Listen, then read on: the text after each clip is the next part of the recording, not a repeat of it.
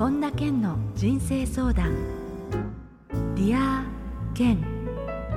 皆さんこんにちは。本田健の人生相談 Dear Ken。ナビゲーターの小林まどかです。健さんよろしくお願いいたします。よろしくお願いします。さて今回のオープニングなんですけれどもえー、8月22日の本田健作家シークレット6ヶ月プログラムについてちょっと伺いたいと思うんですが、これが8月22日は4回目となりますね。うん、で、これが、えー、5月から全6回で開催されているものなんですけれども、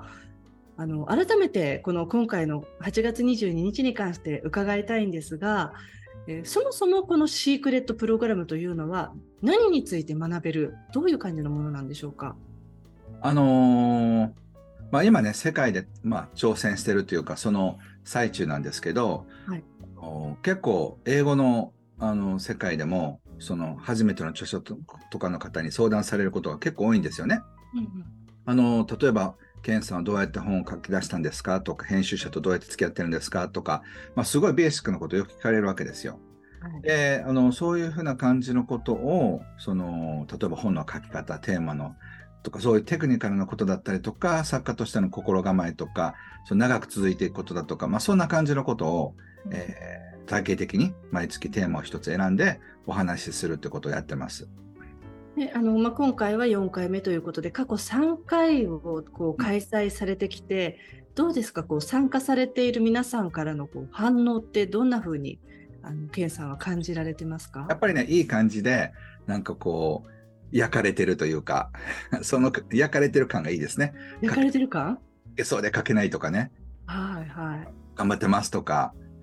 毎回お題を出すんですけど、結構バーッとみんな書いてくるんですよね。えー、一人だけだとなかなかエンジンってかからないですけれど、そうやって一緒に仲間がいるっていうとまた大きいですよね、それはね。そうですね。まあ、そうやって、こう、なんて言うんでしょう。こう、一人じゃ書けなくても、一緒にね、イエーイみたいにやるとノリでかけたりするんですよね。ねえはい、そして8月の22日火曜日の、うん、えー、テーマなんですけれども、はい、本田健流エネルギーを届ける技術ということで、えーはい、このテーマではどんなことを健さんお話しされるんでしょうか？これはね、その本は一冊の波動商品ってサンマークさんが宣伝文句でも言われてましたけど、あのサンマークの植木社長は僕のメンターでもあるんですけどね、いろんなことを教えてくださって、本っていうのは波動商品だから、それを見たら、あるいは感じたら、そのなんか本の波動っていうのが、あの、あると。なので、例えば、えっ、ー、と、僕のちょうど出た、僕のこの偉大時代法の教え、このカバーから出るエネルギーとかね、あとは、えっ、ー、と、ここにあるんですけど、このハッピーマネーっていう、この、なんかこう優しい感じの、この本ってやっぱり一冊の波動があるんですよね。だからなんか、あの、お金の不安が出たとき、この本をあの胸にあのこうやって抱くんですっていう人がいましたけど、僕としてはすごく嬉しい。これがすごく安らかで安心の波動を出してると思うんですよ。で、それが、その、その人のこう、こうやってこう抱き留めてもらえるっていうね、そういうふうな、なんかこう、気持ちになってくださるっていうわけで、例えばこれがね、なんか世界なんとか同時崩壊とかテロのなんとかのとかって言うんだったら、こんな。全然違いますよね。そうそうそう。抱きたいと思ってくれないわけで。うんそういう意味では、なんかそそばに置いておきたいって思われるには、なんかその優しい波動が出てるからなんです。でそれを出せるようになるかどうかっていうのがベストセラー作家になるための条件なんですよね。へそこで今回のテーマのエネルギーを届ける技術っていうところにつながるわけですね。そうですね。そうそう。これシークレットプログラムなんですけど、こんなところで話したらシークレットにならなくなっちゃう。まあでもね、あの、このタイミングで入っていきたい方って方、別にその隠れてやってるシークレットじゃないので、はい。興味があったらいらしてください。そうですねあの例えば途中からも参加できるということなので、はい、えー、ちょっと気になるなっていう方は本田健公式ホームページをぜひご覧になってみてください。えー、それでは本田健の人生相談 Dear Ken 今日も最後までお楽しみください。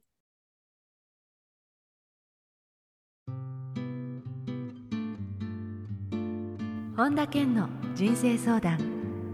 Dear Ken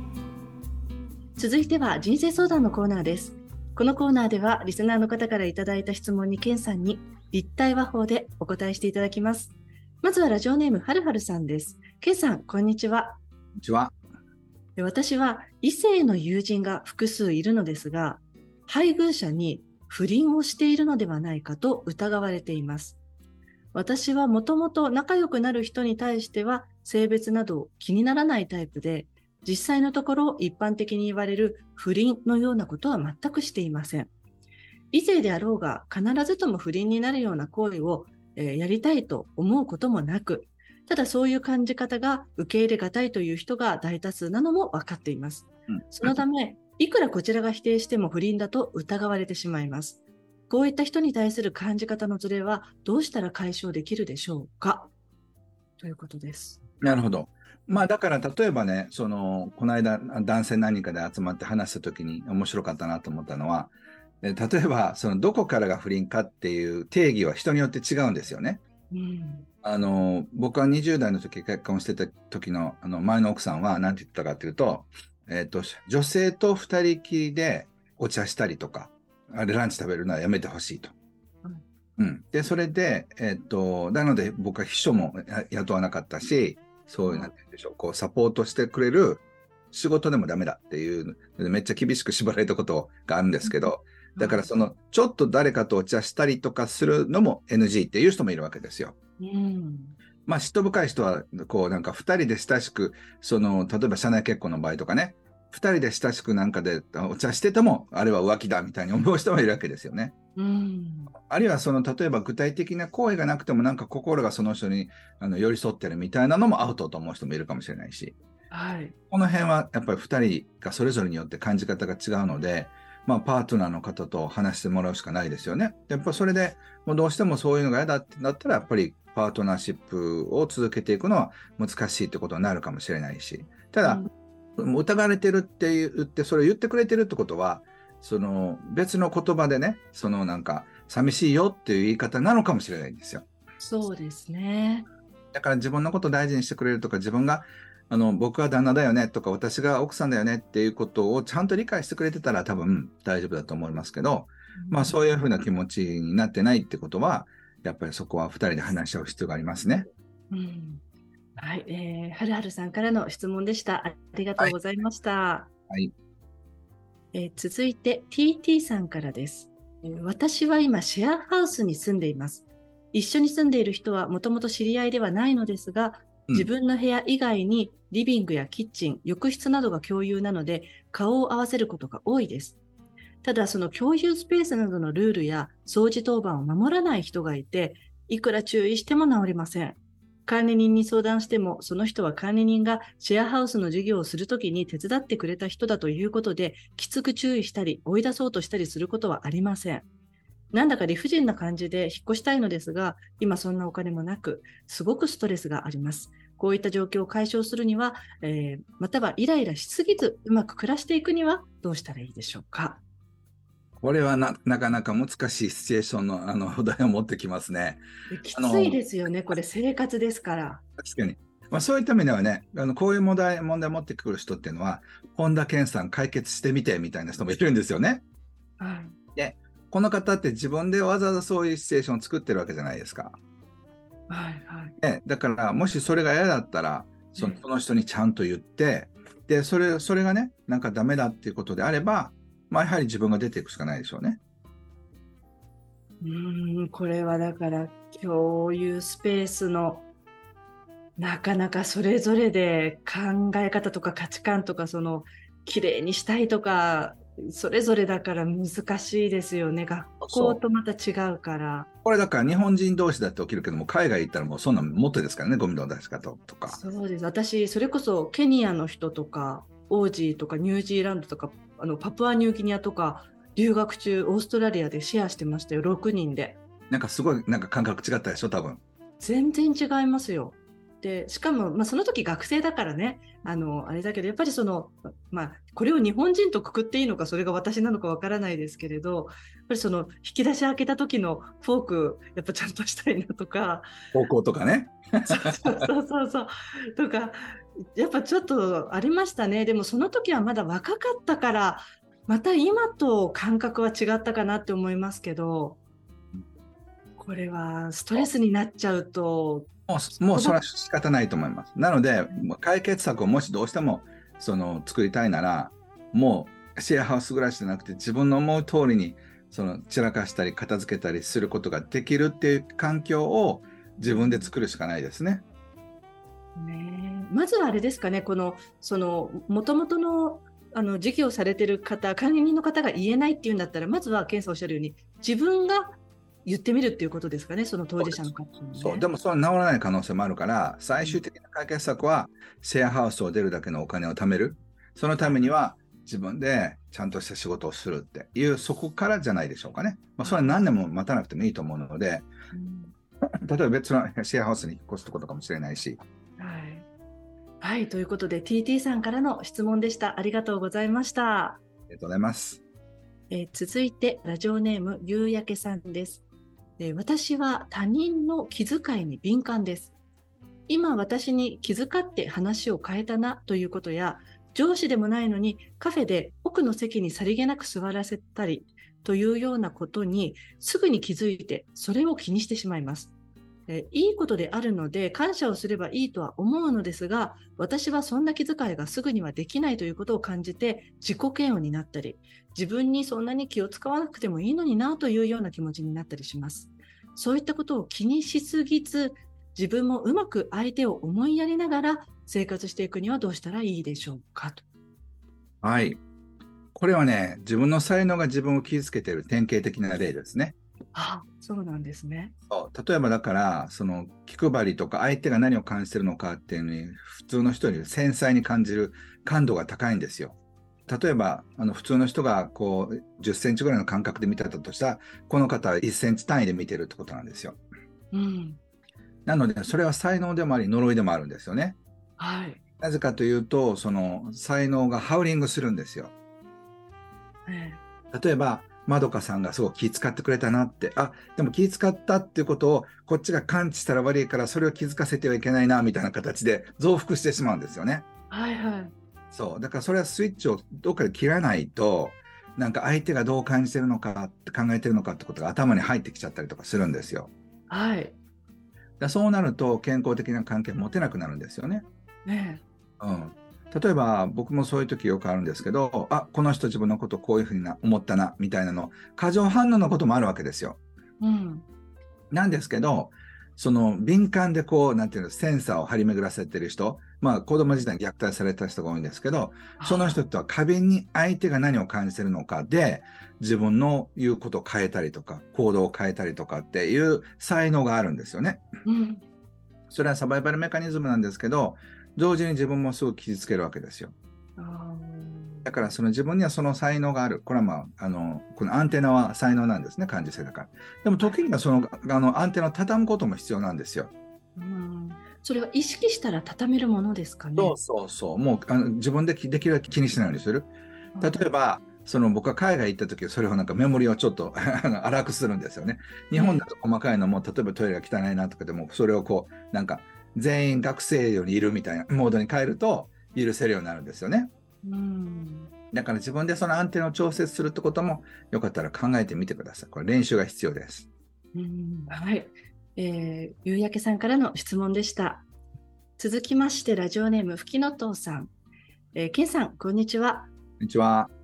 私は他人の相談に乗るのが苦手です。ですが、以前友人に人が相談したくなるような雰囲気があると言われたことがあります。実際にいろんな人に恋愛や友人関係について、私生活のことなど、小さいことから大きいことまで相談されることが多いです。聞いてくれればいいと言ってくれる人もいますが、自分は人に相談するということ自体が少ないから、こういう時に何と受け答えすればいいかわからなくなります。うん。ただ、みんなずっと付き合っていきたい友人であるため、そういった相談を拒絶したくはないです。そういう友達とうまく付き合っていくにはどうしたらいいでしょうか。でも実際これ皆さんそうやって相談してくるっていうことはよっぽどそういうなんか受け皿っていうかきちんと受け止めてくれるっていう雰囲気が出てるんでしょうね、この方は。そうそう。だから、あの、さっきの方もそうなんですけど、それは才能なんですよ。はその才能を上手に使えるかどうかってことで、その人が幸せにも不幸にもなるんですよね。い。うん。例えばだからこの方は、えー自分のそのカウンセリングとかコーチングの才能をどこまで活かすのかってことですよね。あ、そっか。カウンセリングとかコーチングですか。そうそうそう。だから別にそれ仕事にする必要はないんだけど、えその才能を使って友情を深めたりとか、その仕事を有利に進めたりってことはできるわけですよね。えうん。だから、まあ、僕もその才能をフルに使ってるわけですけど、はいその、えー出版社の人だったり、いろんなビジネスを一緒にやる人たちの相談に乗ったりとかしながら信頼を勝ち得て、いい関係を作っていくっていうことをやってるんですよね。はいうん。だからそれを、例えばお金をもらってやるのか、あるいはもらってやらないのかってにもよるし、その、どこまで相談に乗るのか、ただ聞くだけなのか、アドバイスが欲しいのかによっても違うと思うんですよね。うんだからまあその人がなんとなく聞いてほしいのか、うんあるいはアドバイスまで欲しいのかっていうのを判断した方がいいし、あとはその、なんかカウンセラーのようになってしまうと友情が減っていくんですよね。あそういうもんですか。うん。だからだって例えば、もう困ったらまどかさん電話しようってなったら、まどかさんが好きとかまどかさんが友達じゃなくて、もうお抱えカウンセラーのようになってしまうってことだから。あそっかなんか依存みたいな感じですかね。そうなんですよ。そうすると楽しい関係じゃなくなるんですよね。あそっか。あだからそれをね、考えておくといいと思います。どこまで相談に乗るのかってことですよね。うんはい、えーということで、ふきのとうさんからの質問でした。どうもありがとうございました。はい、ありがとうございました。以上、人生相談のコーナーでした。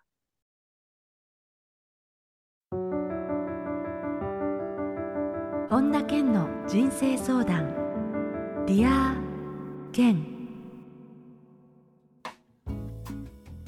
続いては、ハッピーライブラリーのコーナーです。皆さんが人生を幸せに、より豊かに過ごせるための特別な一冊をご紹介しています。それでは、最初の一冊目、ご紹介ください。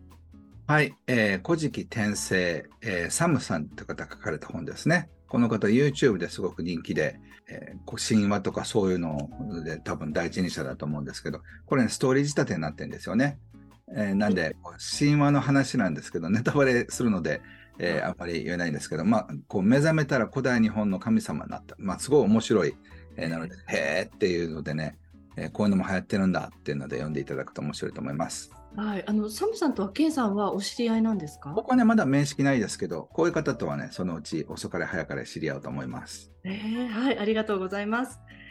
え続いての一冊を教えてください。はい。不可能を可能にする大谷翔平120の思考ということで、はい大谷翔平さんが本書かれて今10万部突破してるんですよね。いや、こう、すごい活躍ですもんね、だって。そうそう。ケンさんってお会いしたことはないですか、大谷？そのうちね、なんかどっかで会うんじゃないかなと思ってね、ちょっと僕は女子みたいにドキドキしてます。ね イケメンだし活躍してるしすごいですよね。うん楽しみですよね。はいということでえーこのコーナーではあなたからのおすすめの一冊も募集しています。ディアケンアットマーク iueoffice.com までお送りください。以上ハッピーライブラリーでした。それではケンさん今日の名言をお願いいたします。この世で一番重要なことは自分がどこにいるかではなく、どの方向に向かっているかだ。オリバー・ホームズ。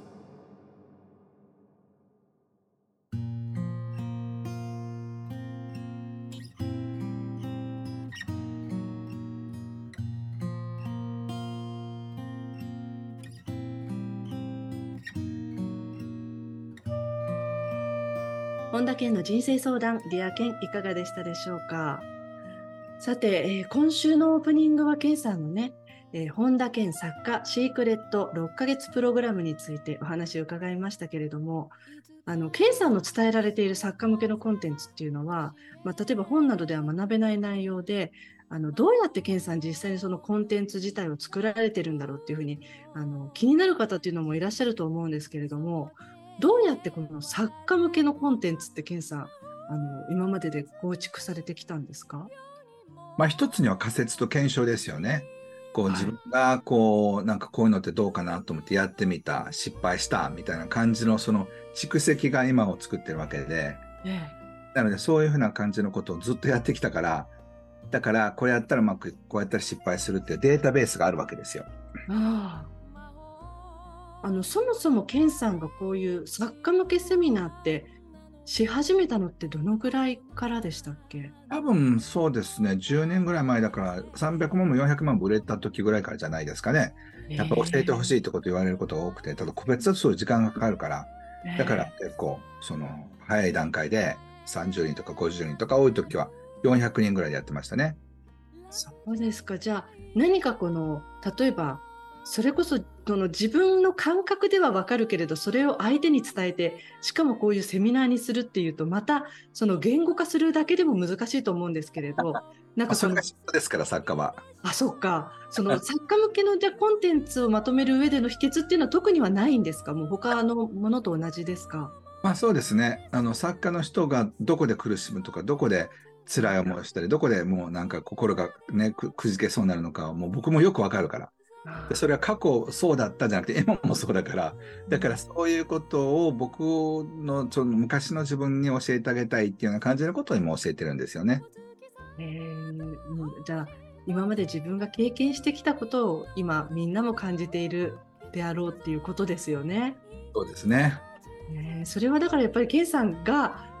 やるからその苦しみも分かってくれるっていう意味では受けてる人たちもあのなんかこう突き放された感じはないでしょうね。うん、だからやっぱりこうこれをこなんかもう聖なる炎とか呼んでるんですけどね、こうなんかゲートがあってここに焼かれないとダメなんですよ。そのためにはよく思われたいとかかっこよくいたいとかっていうそういうこうエゴみたいなものが全部燃やされないと次にいけないんですよね。作家の人たちっていうのも大変な仕事ですねだから。そうですそうです。でも大変だけじゃなくてすごい喜びも経済的報酬もあるわけで。だから多くの人が作家になりたいと思うんですけど、まあ、それをね、本当にサポートしたいなと思って、これ英語版でもね、そのうちやるつもりです。えはい、ありがとうございます。はい、ありがとうございます。さて、本田健オンラインサロンでは毎月980円でサロンメンバーのみが視聴できる健さんのオンラインセミナーや特別ゲストとの対談などいろいろなコンテンツを配信しています。毎月100円で600回以上のこの Dear Ken のバックナンバーが聞き放題の Dear Ken プレミアムがポッドキャストで好評配信中です。ボイシーでは毎朝無料配信中の本田健の1分間コーチングがあります。また、本田健の最新情報に関しては、公式ホームページや LINE アットよりご確認ください。それでは、健さん、今週もどうもありがとうございました。はい、ありがとうございました。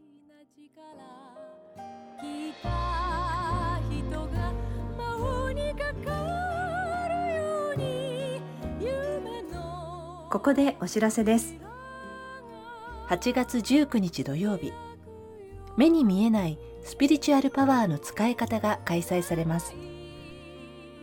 詳しくは、本田健公式ホームページよりご確認ください。